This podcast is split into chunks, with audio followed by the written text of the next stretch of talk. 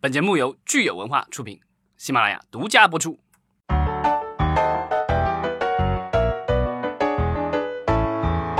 欢迎大家收听新一期的影视观察，我是老张，我是九千。对，今天石溪也不在，他还在坐月子。那然后这个大米好像也暂时离开一会儿了，所以今天还是我和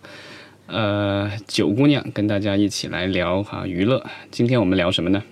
今天我们来聊一聊前段时间轰炸了我朋友圈的南昌广告节。对，这个这个这个节，其实说实话，我之前都没有听说过啊。这个全称叫二零一九年南昌第。二十六届中国国际广告节名头很大，对，而且已经办了二十六届了。就是每一年在国内不同的城市去举办，今年是在南昌，去年是在哈尔滨做的。对，然后好像据主办方透露的话，明年的话就永久落户厦门了。这好像跟那个什么精英电视节一样，是吧？永久落户长沙那样的感觉。对，这种地方来去争夺这种电视或者说娱乐的资源，包括厦门也在做，然后青岛不是做那个影视的那个？嗯，青岛影都。对，然后成都是每一年要做一个网络视频的大会。嗯嗯嗯，OK，那我们来看看这个招，因为其其实这个很巧，因为就是。啊，今年早一些时候，咱们其实聊过这个美国的这种就是呃电视媒体的一个招商大会。当时我们聊到了美国的一些电视台，就是几大电视网，然后还有一些电视台如何应对来自于流媒体的冲击。然后他们呢也是这个满满的求生欲了啊。当然，就是稍微弱势一些的这个电视制作机构的话，他们可能就是把他们的节目纷纷的授权给一些比较强势的流媒体平台。那一些强势的一些公司，比如像迪士尼啊，那这些公司的话，他们就自己建立起自己的视频平台，要跟这个奈飞之类的这公司去抗衡，那我们也可以看看，就是说这一次咱们的这一次的这个中国国际广告节透露出来，就是我们的这个电视圈有一些什么样的？因为这个其实呃有很多的电视台去参展，我们的几大卫视都在，然后其实流媒体平台也在，但是似乎来说，在广告这方面的话，可能因为这次已经二十六届了嘛，所以我觉得其实一直以来其实。都是我们的这些电视台在这个平台上是在唱大，这算是唱大戏对吧？对。然后我们看看这次的话，他们有什么样的一个呃不一样的地方？因为电视台，尤其是像各个卫视，它的存在已经十多年，将近二十年的时间了，是一个受众层非常非常庞大的一个媒体。那相对于今这几年才刚出来的这些网络媒体，或者说叫流媒体，包括短视频平台来说，它的受众会更大。但是在年轻受众的覆盖上面，其实是处于弱势的地位的。嗯，今年的一个数据就是，上半年电视广告减少了百分之十二点四。然后我们这里有一个表格，就是，呃，二零一四、一五、一六、一七、一八年这五年，呃，一线卫视就是湖南、浙江、东方、江苏、北京他们的招商金额的一个数据表。呃，最高的是那一年是二零一六年，湖南卫视的呃招商总金额是在一百一十亿。那一八年湖南卫视的招商总金额是八十六点八亿。那我也听到了一些非官方渠道的消息，是说今年湖南卫视的招商总金额没有突破八十亿，应该是只是在六十的六十左右在徘徊。那下跌的很厉害了。对。就是有一个现象，在去年包括前年，这几大卫视的王牌节目的总冠名基本上都是，呃，抖音、快手这几个大的短视频平台，呃，可以说是在卫视上边疯狂砸了几十亿来去做这种冠名。那从今年来看，这几这两个大的平台在冠名上面已经是非常的保守了。嗯，我觉得可能也是因为，就是说这些新媒体的这个平台已经起来了，所以他可能用不着需要在传统媒体上去放广告，然后去宣传自己了。其实这个有一个对应的比较有意思的新闻是，前段时间迪士尼其实宣布了，它旗下的这个 ABC 电视台这些电视台的话，会拒绝播放任何来自于迪这个奈飞的广告。对，这个其实我觉得可能这个给国内的一些电视台可能也有一些警示，就是说他其实今天很高兴的收着别人的钱，但有可能这些东西这些给他钱的。这些金主们都在给他挖一个巨大的坑，要将来要把他给埋了。对对，以前是把你当金主当当爸爸，现在你却过来要革我的命，这个就很戏剧了。对。那在今年还有一个有趣的现象，就是各个卫视的节目，包括地方频道，他们都纷纷在抖音、快手上面去开设了自己的账号，甚至包括新闻联播也专门开放了快手的账号。嗯，这个我觉得就是年轻人越来越多的可能是远离传统媒体，拥抱新媒体。那这如果这些传统媒体还想在这个年轻人当中有一定的影响力的话，那可能真的是没有办法，只能够是加入这个混战当中了。对，就。打不过的话，那只能够成为朋友了。对，然后呃，我的很多广告、电视广告和视频广告的从业的朋友们，就在二十六，就是广告节这两天，就一直在呃，也不能说抱怨吧，就是哀叹整个行业的不景气。嗯，呃，虽然大家也都是在去尝试去做新媒体上面的转型。包括湖南卫视的呃湖南娱乐频道去做了呃像张丹丹他们去帮他去做了快手和抖音的这种母婴类的账号，效果也特别的好。但是这个只是一个现象，全国三十多家卫视基本上都在抖音、快手上面去做了尝试，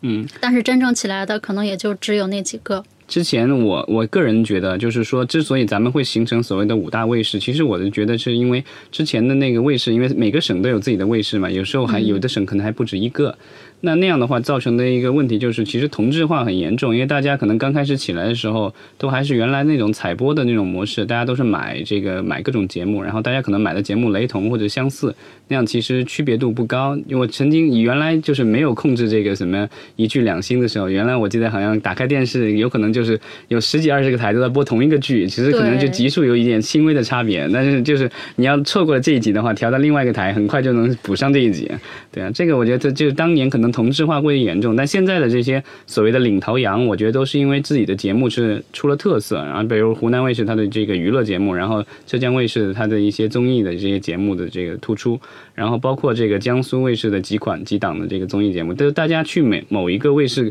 基本上都是说他有一些固定的受众，他知道他要去看哪一些节目了。对，基本上每一个内容平台，也就是卫视吧。他们都在去做一些人群的垂直化的这种努力，像湖南可能就是主打年轻女性，浙江的话，因为有跑男、王牌对王牌这些比较偏男性受众多一点的节目，所以在招商的时候也是浙江是比较受男性的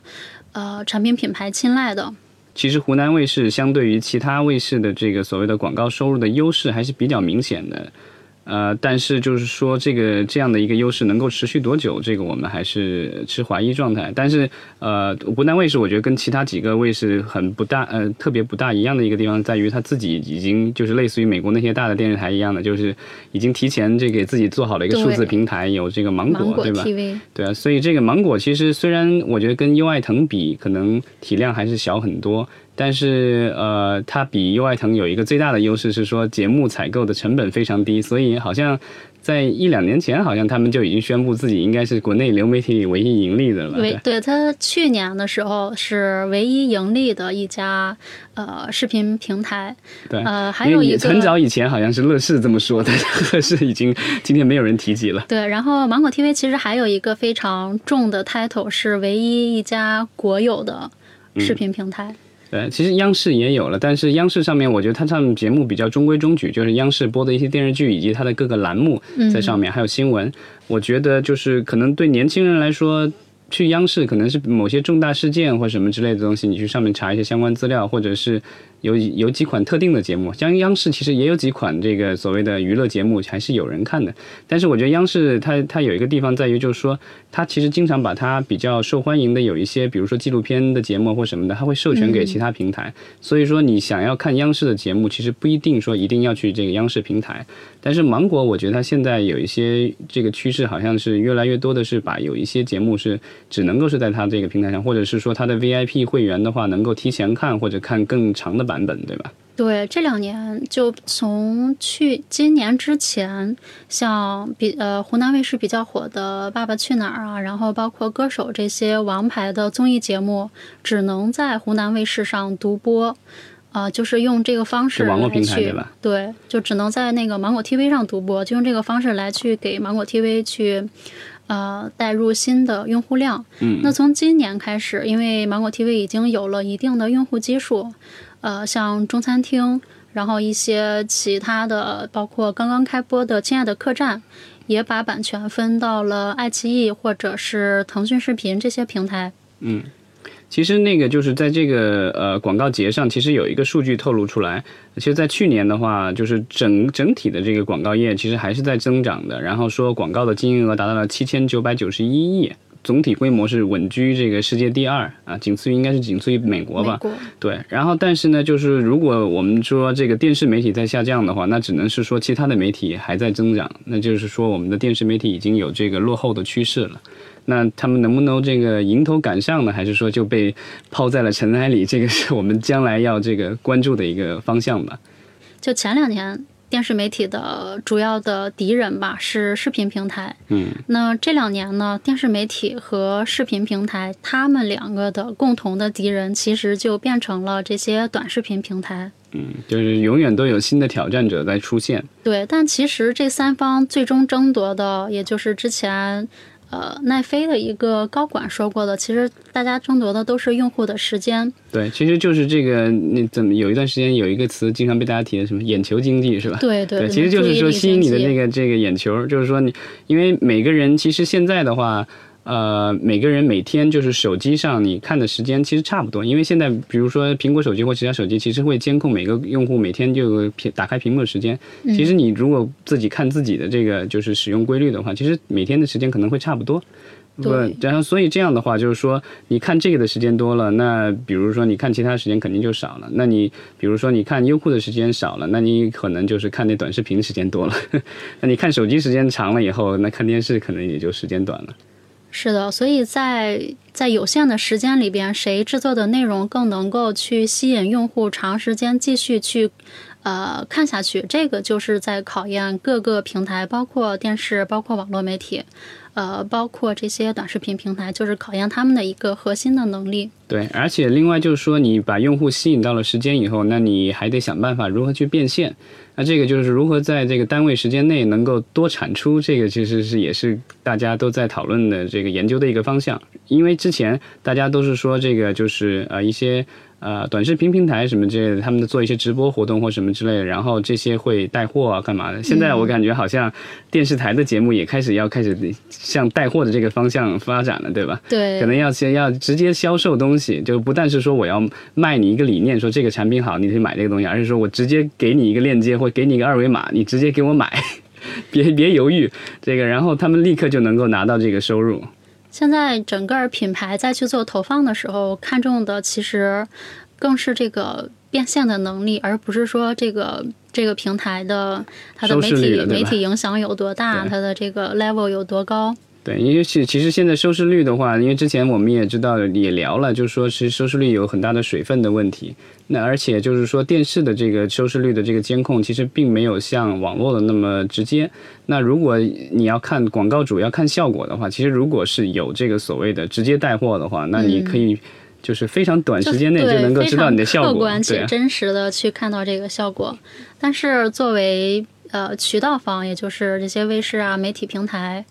呃，其实特别不喜欢这种这种变现的形式。大部分大部分的这种广告，其实是在最没有办法的时候才能去接这种广告。最好的广告都还是品牌广告。对，其实电视台直接带货这个模式并不新鲜。如果大家想一想的话，电视购物其实就是那样了。对，当时就是我觉得我比较小的时候，读中学的时候，那两千年左右的时候，然后当时好像啊不对，应该是九十年代末，然后当时这个电视台里已经开始就引进了这个所谓的，一刚开始就是从国外以及港台引进了一些所谓的这个。呃，电视购物的这个广告在播，对吧？然后最早是台湾的，我记得好像是台湾一一口台湾腔。对，最早最早我觉得是台湾和美国的比较多，然后都是这个就是美国那个就是一个翻译腔配音的了，然后这个就台湾的那个就是我们的这个，但那有一阵不是有个八星八钻那个很火的嘛？对对对，那个是还是晚一点时候的。当然就是说那个时代就是说是在电视台里，就是比如说卫视或什么的，然后有一个时段，然后播这个就是所谓的这个电视购物。但后来的话，其实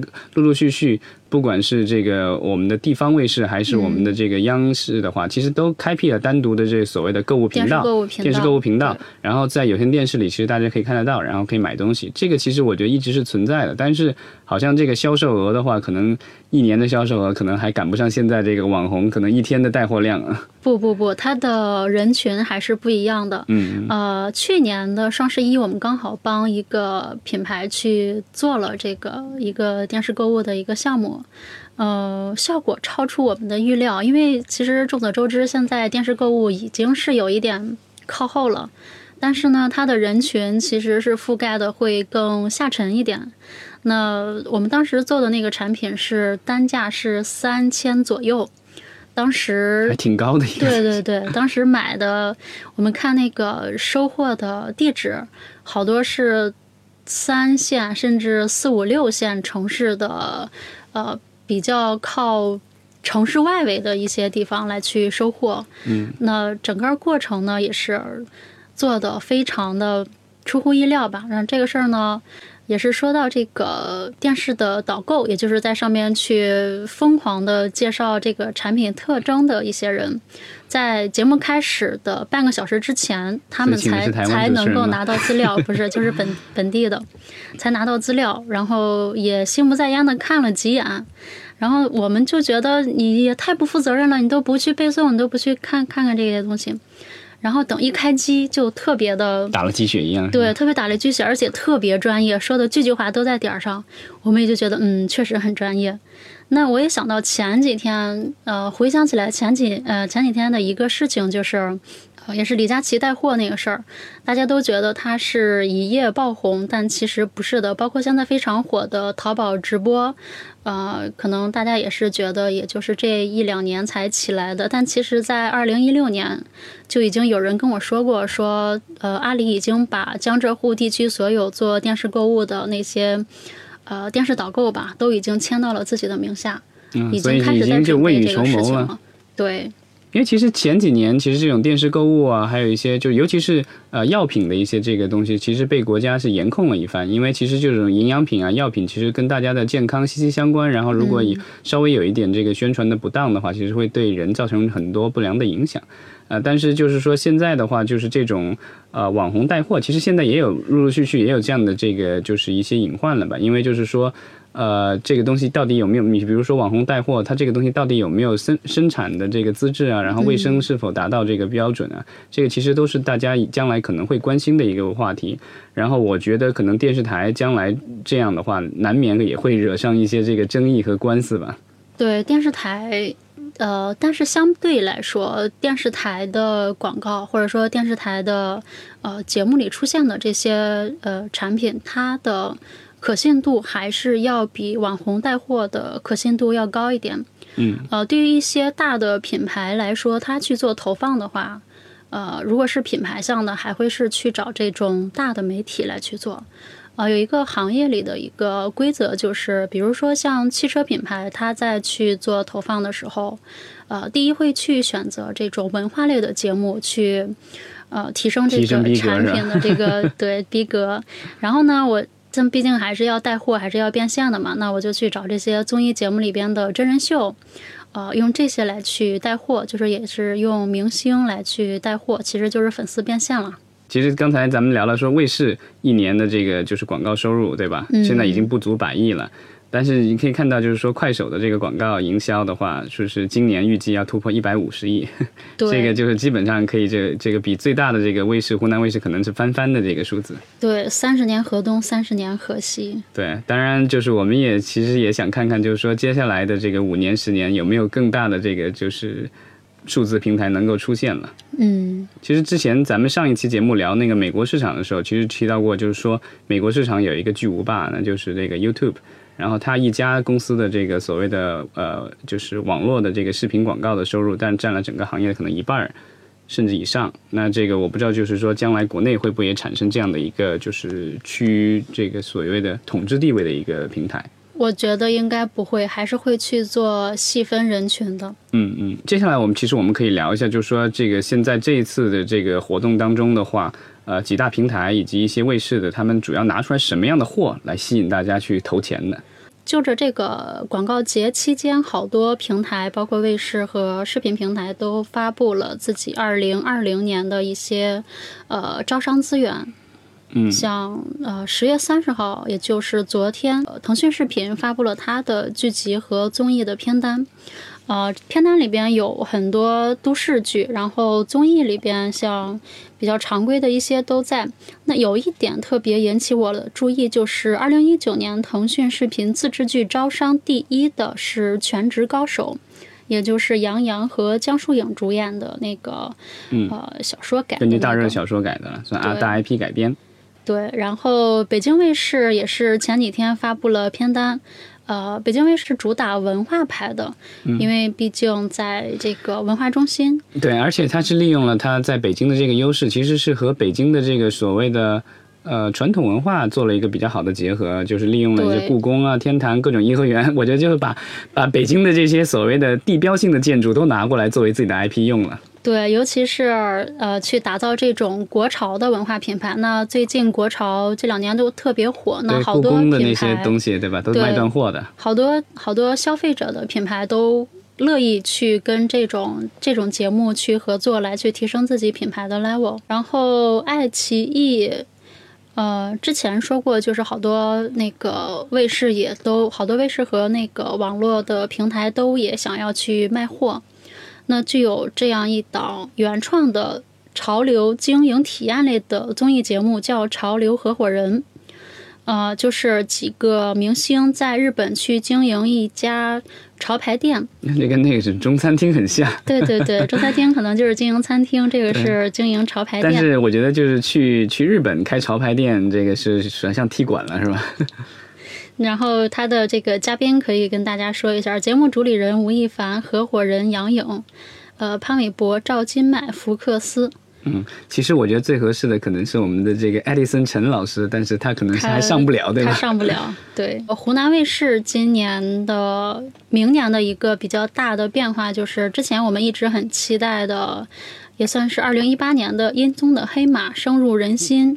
并没有出现在二零二零年的招商片单里边，嗯，可能是移。植到，可能是移植到了芒果 TV，或者是。呃，就没有就不再做了，第二季的收视是比第一季要差一点，对吧？差的非常多，而且豆瓣评分基本上算是腰斩吧。嗯，那也可能可能，我觉得可能在选手上面，他们可能也难很难推出来新的这个有影响力的选手。对，今年的舞蹈风暴倒是非常的火，就这个火热程度可以媲美去年的深入人心了。嗯嗯嗯。呃，我看那个就是网上这个放出来的这个就是片单里，好像嗯，江西卫视还做了一个这个就是什么村